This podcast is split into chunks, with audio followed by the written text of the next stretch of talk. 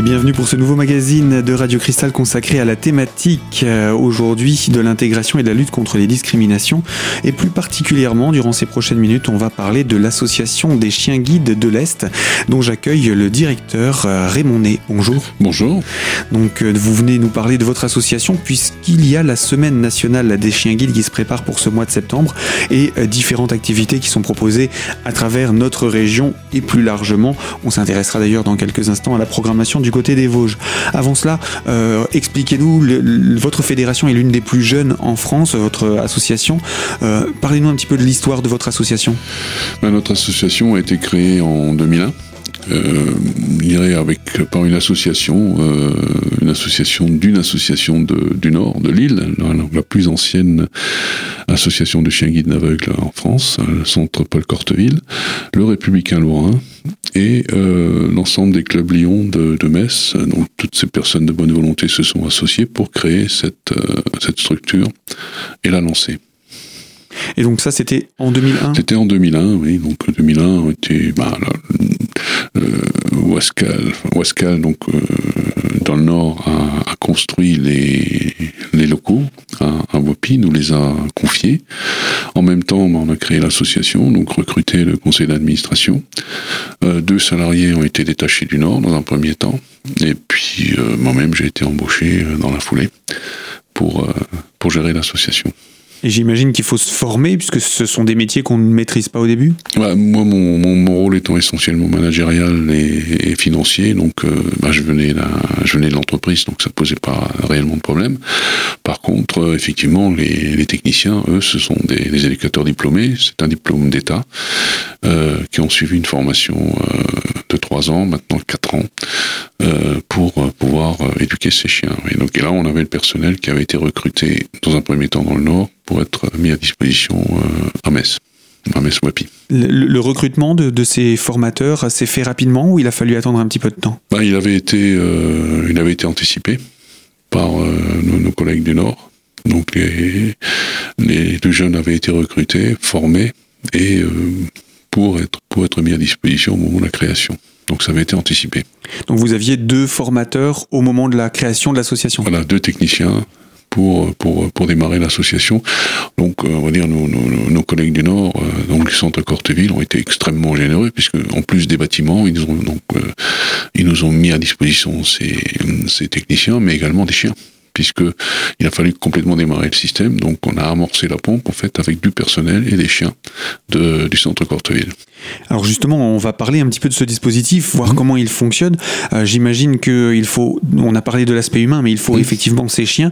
Comment vous fournissez-vous en chiens et, et, à quel âge on, on commence à, à, préparer un chien? Alors, le, ben, on commence très très tôt, puisqu'on va, on va chercher les chiens chez les éleveurs à l'âge de 8 semaines, donc euh, juste après le, moment du, du, sevrage. Il y a des races de chiens spécifiques? Euh, Nous, sur, sur Wapi, on a, on, a, on a fait le choix de ne travailler qu'avec du Labrador. Sur notre centre en Alsace, à Cernay, euh, le choix était différent et historiquement, euh, ils, ils, ont toujours travaillé avec du berger allemand, avec du berger blanc suisse, avec du golden, donc avec d'autres races. Mais voilà, ce sont les, les, races qui sont les plus couramment utilisées. Alors les chiens viennent d'éleveurs. Pour, la, pour tout, tous viennent d'éleveurs professionnels, donc ce sont tous des chiens inscrits au livre des origines françaises. Donc les, les géniteurs sont euh, sont connus. connus. Et euh, donc la moitié, grosse, grosse moitié de nos chiens vient d'un centre d'élevage à Clermont-Ferrand, à Le Zoo exactement, le CCK, qui fait partie également de la Fédération française des écoles de chiens guides d'aveugles et qui fait naître environ 300 chiens par an. Donc j'imagine qu'il ne fournit pas que votre école Non, il fournit toutes les écoles de, de chiens guides, mais il fournit également d'autres structures d'aide de, au handicap. Euh, d'autres d'autres activités euh, orientées vers le handicap avec des chiens. Et donc ce, ce centre, euh, on travaille bien sûr avec du labrador principalement, 80%, un peu de golden et un peu de berger allemand. Alors on va revenir un tout petit mmh. peu sur la, la, fédération. Donc au niveau national, combien y a-t-il de structures qui forment les, les chiens guides d'aveugles Alors il y a neuf associations de chiens guides d'aveugles. Il y a 13-14 écoles, puisque certaines, certaines associations disposent de deux centres, comme nous, comme Angers, comme Limoges, comme euh, Ronc dans le nord. Euh, donc ces, à ces neuf associations de chiens guides d'aveugles s'ajoutent deux autres associations, le, donc le centre d'élevage, le CCK, euh, centre d'élevage et de sélection pour chiens aveugles et autres handicaps. Et une association ANM-CGA, donc c'est une association nationale de maîtres de chiens guides qui est à Paris et qui est, qui est le porte-parole des, des utilisateurs de chiens guides, mais qui est surtout l'interlocuteur privilégié des pouvoirs publics pour tout ce qui concerne les lois d'accessibilité. Bien sûr, parce que ça ne s'est pas fait tout seul. Ça se fait pas tout seul. Euh, d'ailleurs, si, si on n'avait pas des gens militants comme eux pour faire avancer les choses, je pense qu'aujourd'hui encore, euh, les chiens, les chiens guides seraient interdits un peu partout. Ce qui n'est plus mmh. le cas du tout, puisque grâce à, grâce au, grâce à cette association et grâce à la fédération, euh, aujourd'hui, le chien guide a une une vraie reconnaissance légale et un accès à tous les endroits ouverts au public. Donc ça c'est important aussi à rappeler ah, hein, pour une, personne qui est bénéficiaire d'un chien, mmh. de savoir qu'elle peut se rendre dans tous les lieux publics mmh. avec son animal. Oui, tout à fait. Donc tout ce qui est ouvert au public est ouvert au chien guide, sauf deux endroits. L'endroit où on donne des soins, donc euh, le chien peut aller jusqu'à la salle d'attente, mais pas plus loin, mmh. et l'endroit où on prépare de la nourriture. Mais c'est le cas pour vous aussi. Voilà, qui rappelle également les droits des chiens guides. Raymond Ney, je rappelle, vous êtes directeur de l'association des chiens guides de l'Est et euh, nous allons parler de cette semaine nationale des chiens guides. Avant cela, euh, nous allons poursuivre sur euh, les dispositifs que vous avez mis en place pour justement permettre aux personnes en situation de malvoyance ou de non-voyance de pouvoir bénéficier de ces chiens et donc on va parler de cette formation. Je vous propose de nous retrouver dans la deuxième partie de ce magazine. À tout de suite sur notre antenne.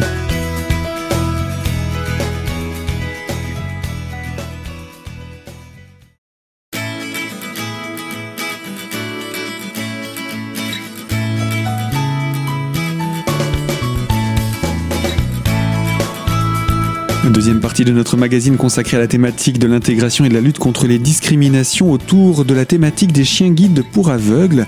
Euh, nous sommes en compagnie de Raymond Ney, directeur de l'association des chiens guides de l'Est.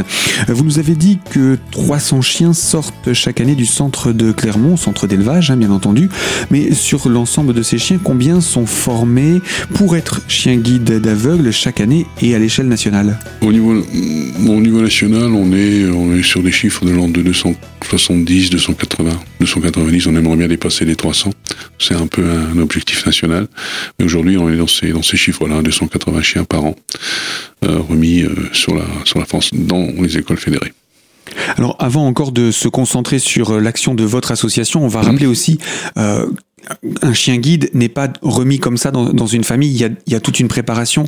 Euh, le, bénéficiaire final euh, a besoin, lui aussi, d'être formé à l'utilisation du chien. Oui, exactement. Euh, oui, il y a la formation du chien, mais il n'y a pas que.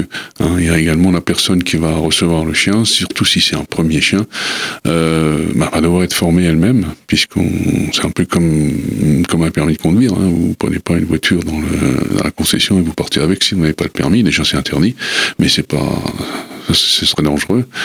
Ben c'est un peu pareil. La personne qui, qui demande un chien, ben, on va devoir la préparer. Euh, donc, il faut qu'elle qu'elle suive un certain nombre de, de, cursus de formation. Alors, on va dire les aveugles de naissance ou euh, qui ont perdu la vue très jeune, donc ils ont été pris en charge pendant leur scolarité. Donc, eux disposent déjà des, des, des clés pour, euh, pour se déplacer en sécurité et de façon autonome. Par contre, un adulte qui perd la vue plus tard, ben, il faut qu'il soit rééduqué.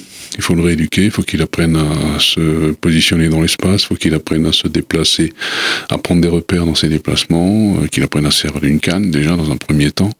Euh, il faut qu'il ait une bonne, euh, une bonne conscience de son corps, qu'il sache toujours où il est, donc un bon sens de l'orientation. Donc toutes ces choses-là, c'est pas forcément inné, ça s'apprend, ça s'éduque ça se rééduque. Donc c'est aussi un peu notre travail. Vous voulez dire aussi que euh, toute personne aveugle ne peut pas prétendre à un chien guide? Non, il y a, y a, quelques conditions. Déjà, la, la, première condition, c'est de, de maîtriser les techniques de déplacement. Donc euh, technique de canne, technique de prise de repère. Euh, d'être capable de se, de se déplacer ou de marcher quelques heures par jour.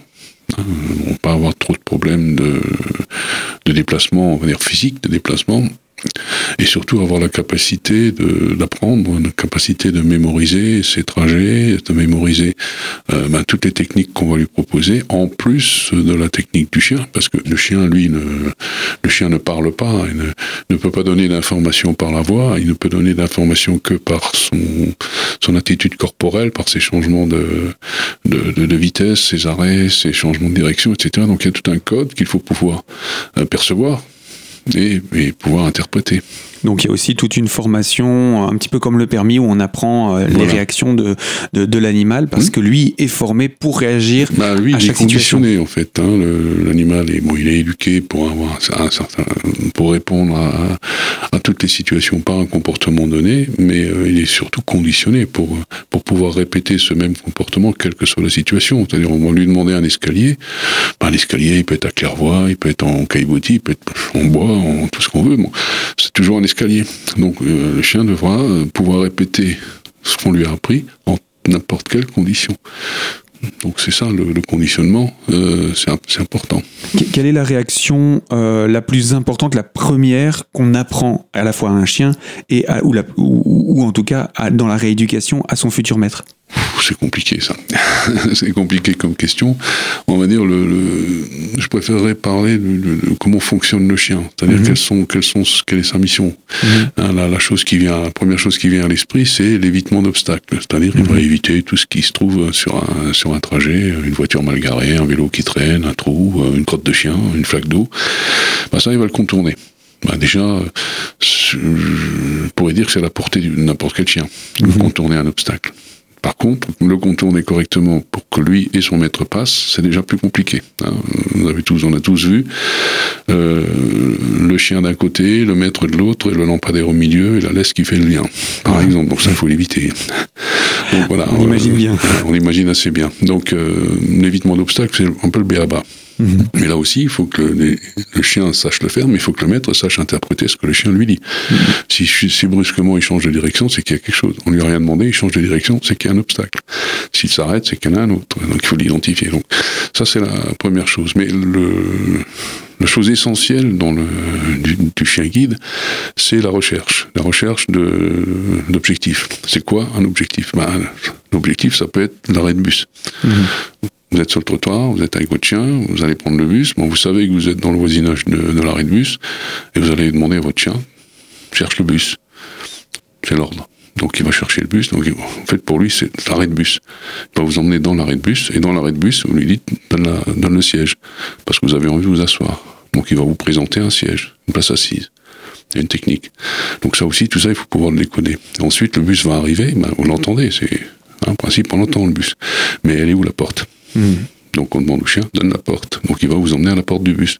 Ensuite, ben, après il faut rentrer dans le bus. Alors s'il y a des escaliers, ben, il faut le demander au chien. Donc il va vous présenter la première marche. Et ensuite il va falloir composter. Donc donne le composteur. Donc le chien va vous présenter le composteur, etc. etc. On n'imagine pas tous ces petits détails euh, qui sont euh, tellement naturels quand on, Ben, quand on voit, euh, on Quand on est pense voyant, c'est simple. Voilà.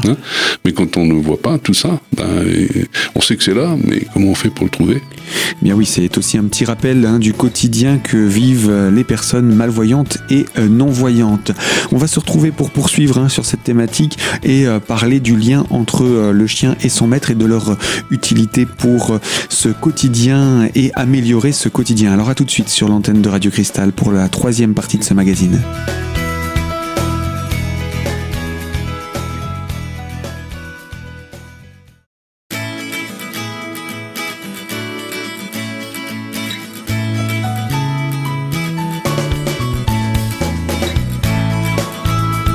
Troisième partie de notre magazine consacrée à la thématique de l'intégration et de la lutte contre les discriminations sur la thématique des chiens guides d'aveugles et en compagnie de Raymond Ney, directeur de l'association des chiens guides de l'Est. Alors, euh, on- ce qu'on a expliqué dans notre dernière partie fait ressortir que finalement les yeux du chien doivent suppléer, voire remplacer ceux du non-voyant. Il faut qu'il sache identifier ce qu'on lui a demandé de trouver. Hein, bon, ça, on va dire, euh, les mois de formation qu'il a, qu'il a suivis nous, nous- nous le, nous le garantissent. Mais il faut aussi qu'il sache le présenter. Il y a, il y a un, on positionnement de son corps, une façon de faire qui est importante. Mais il faut aussi que le, donc la personne malvoyante ou non-voyante sache décoder. sache interpréter ce que le chien est en train de lui Oui, dire. si le chien se met dans cette position, Voilà, ça veut bah, dire que. En principe, on sait, on lui a demandé une porte, euh, si le chien ne bouge plus et il est immobile, bon, on va chercher sa tête, et au-dessus de sa tête, il y a la, il y a la poignée. Mhm. Hmm, On le, mais, C'est des choses qu'il faut apprendre. Il faut apprendre. Et puis bon, bah, des fois, le chien peut être perturbé. hein. Bah, euh, certaines portes n'ont pas, n'ont pas une poignée, ils ont une barre qui fait toute la largeur de la porte. Alors, euh, ils peuvent Mhm. être perturbés par ça. Alors, Parce que euh, le, le chien ne sait pas forcément du coup dans quel sens s'ouvre la porte et quel côté il faut présenter. Aussi, mais ça, bon, euh, le- le- il va toujours présenter la poignée du côté où lui se trouve. Après, effectivement, où il faut pousser, il faut tirer. Donc, si on, s'il faut tirer, si la porte s'ouvre à l'intérieur, lui, il doit, doit devoir s'escamoter. Mhm. donc il faut qu'il soit, faut qu'il puisse, faut qu'il puisse gérer toutes ces situations. Et là où vraiment le, le- le- chien a toute sa, toute son utilité, c'est quand il y a des travaux. Alors les travaux, bien sûr, ils sont balisés. Hein, il y a des barrières, ils sont barriérés. Il y a souvent un panneau piéton, prenez le trottoir d'en face.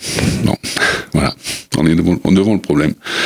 Alors, le, si le chien s'arrête, qu'est-ce qui se passe? Ça peut aussi être une voiture qui occupe toute, euh, toute la largeur du trottoir. Ça peut être un trou, ça peut être des travaux. Donc, c'est là que c'est là qu'intervient la capacité de la personne à se positionner et à identifier son espace. Donc, les travaux, souvent, il y a une barrière, il y a, bon, il y a du bruit. Donc, on sait qu'on est, on est sur, sur des travaux. Traverser une rue sans, sans passage piéton, c'est dangereux. Encore plus dangereux pour une personne qui ne voit pas. Donc on va demander au chien, donne la place. Donne la place, c'est un peu l'ordre euh, n'importe quoi. Donne-moi, trouve-moi une solution pour passer. Donc s'il y a les passerelles, etc., le chien va devoir les, devoir identifier. les identifier, les Mhm. trouver et puis les prendre. Bon, en général, euh, si c'est un chantier qui est en activité, un des, un des, un des ouvriers du chantier s'en occupe. Hein, il- il va- généralement, il va vers la personne et la fait traverser ou la fait traverser la route. Mais bon, des fois, ben, le chantier n'est pas en activité. Il y a des passerelles, il y a des, bon, il faut, il faut trouver. Et là, on va dire, là, le, le labrador est intéressant parce qu'il a Mhm. justement cette capacité à prendre des décisions et à trouver des solutions surtout. Et euh, quand on doit traverser, justement, c'est pas forcément un endroit où il y a un feu, euh, il y a toute la circulation qui se fait. Alors, Le euh, chien est attentif aussi à cette circulation? Oui, alors les traversées, les traversées de route, on n'apprend pas à traverser au, au moins sans passage piéton. Alors, il peut y avoir un, un passage piéton tout seul dans la nature, sans feu. Ça, on sait faire. Le chien, là, on va demander au chien les lignes, donc c'est le passage piéton. Donc, il sait les présenter. Hein, il se fait mettre, se mettre dans l'axe et il s'assoit. Donc, ça veut dire j'ai trouvé les lignes, je suis assis au bord du trottoir. Attention, ça descend. Tu peux y aller. Donc, après, c'est à la personne de prendre la décision de traverser.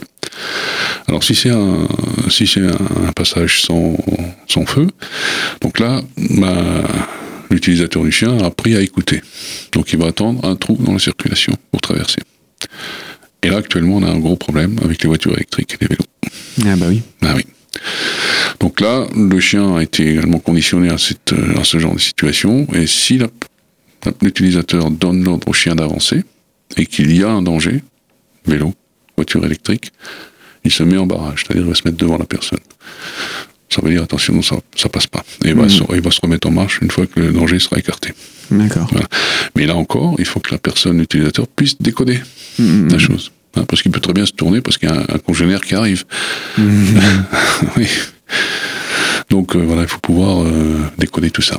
Alors si le passage est euh, équipé de feu, alors il y a deux, deux options. Ou le feu est sonorisé, donc là c'est le- c'est une situation idéale. Donc il la sonorisation des feux est déclenchée par une télécommande que la personne a, que les personnes euh, déficientes visuelles ont dans leur poche. Euh, donc on déclenche la, sonorisation du feu et on sait dans quel état euh, se trouve le feu, le feu piéton. S'il n'est pas sonorisé, là, euh, bah, il faut faire une analyse de carrefour. Donc la personne va s'arrêter. Ça se passe de la même façon avec une canne. Donc quand vous voyez une personne aveugle avec sa canne ou avec son chien qui est immobile au bord d'un trottoir, il n'est pas perdu. Il n'est pas arrivé là par hasard. Il sait où il est. Il est juste en train d'analyser le carrefour. Parce qu'il faut qu'il passe- laisse passer au moins un cycle complet pour comprendre la logique du carrefour. Et une fois qu'il a compris la logique du carrefour, du carrefour, il peut savoir à quel moment il peut traverser et donner l'ordre à son chien. Donc c'est pas le chien qui voit le petit bonhomme rouge ouvert, c'est la personne qui a analysé le carrefour et qui décide de traverser. Tout ça, tout ça, ça fait partie de la formation euh, à la fois du chien et à la fois la rééducation du, bénéficiaire. Alors la rééducation, bon, l'analyse de carrefour, c'est que vous les placiez avec un chien, une canne électronique euh, ou une canne classique. Euh, il faut maîtriser cette technique, sinon vous pouvez pas vous déplacer. Hmm. Voilà. Et eh bien voilà en tout cas pour ce qui concerne la partie euh, rééducation du bénéficiaire et l'apprentissage également avec son chien. Euh, je vous propose euh, Raymond Ney qu'on puisse se retrouver dans une prochaine émission toujours sur cette thématique des chiens guides du Grand Est et ce en amont de cette semaine nationale des chiens guides pour aveugles et on détaillera également la formation, le cursus que vit un chien toute sa vie de chien guide. donc on se retrouve dans une deuxième émission pour entrer dans ces détails. donc je vous dis pour cela à la semaine prochaine. Je rappelle, Raymond que vous êtes directeur de l'association des chiens guides de l'Est et que l'on peut retrouver tous les renseignements concernant euh, votre association en se rendant sur le site chienguide au pluriel.fr. Fin de ce magazine. Moi, je vous dis merci de votre fidélité et à très bientôt sur cette antenne pour une toute nouvelle thématique.